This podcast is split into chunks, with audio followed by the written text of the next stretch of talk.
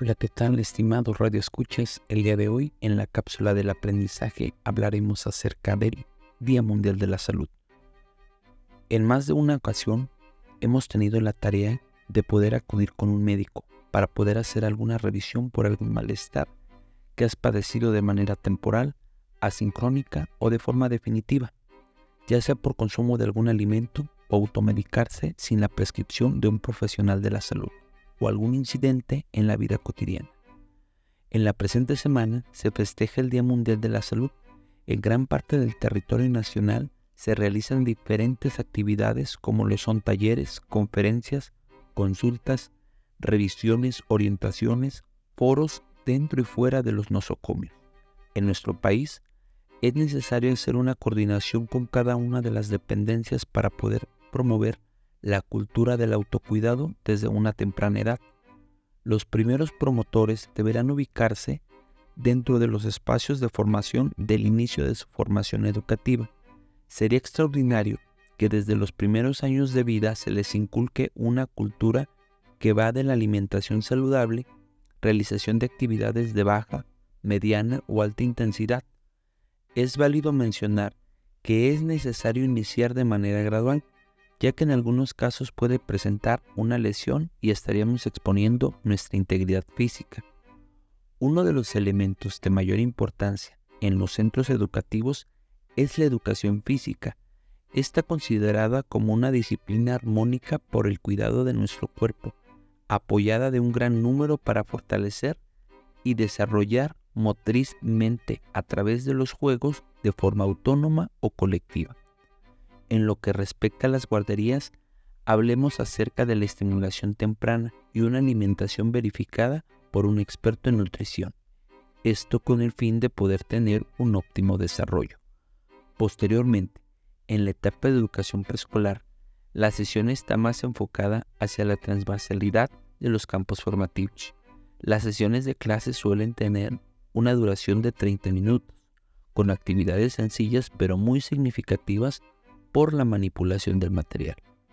Posteriormente, en el nivel de educación primaria y secundaria, los niños y adolescentes reciben dos clases a la semana de 50 minutos en ella podremos encontrar la construcción de una solvencia motriz, lo cual puede ser una base para poder practicar un deporte de manera individual o en colectivo.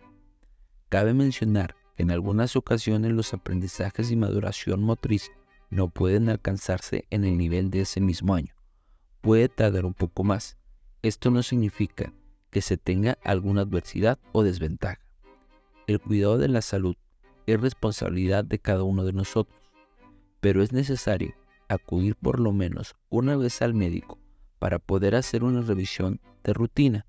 Tenemos que ser conscientes que el cuidado de la salud de manera preventiva y con un tratamiento adecuado y bajo la supervisión de un médico se pueden tener resultados favorables. En lo que respecta al país mexicano, se tiene una alza en las siguientes enfermedades crónico-degenerativas hipertensión, diabetes tipo 2, enfermedad de riñón, depresión.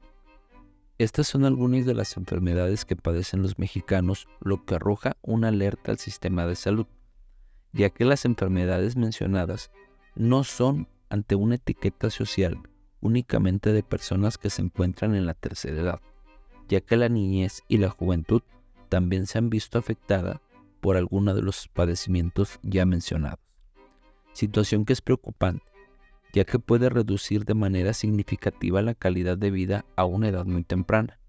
Otro talón de Aquiles es el sobrepeso y obesidad. Pueden ser precursores de alguna enfermedad de manera significativa.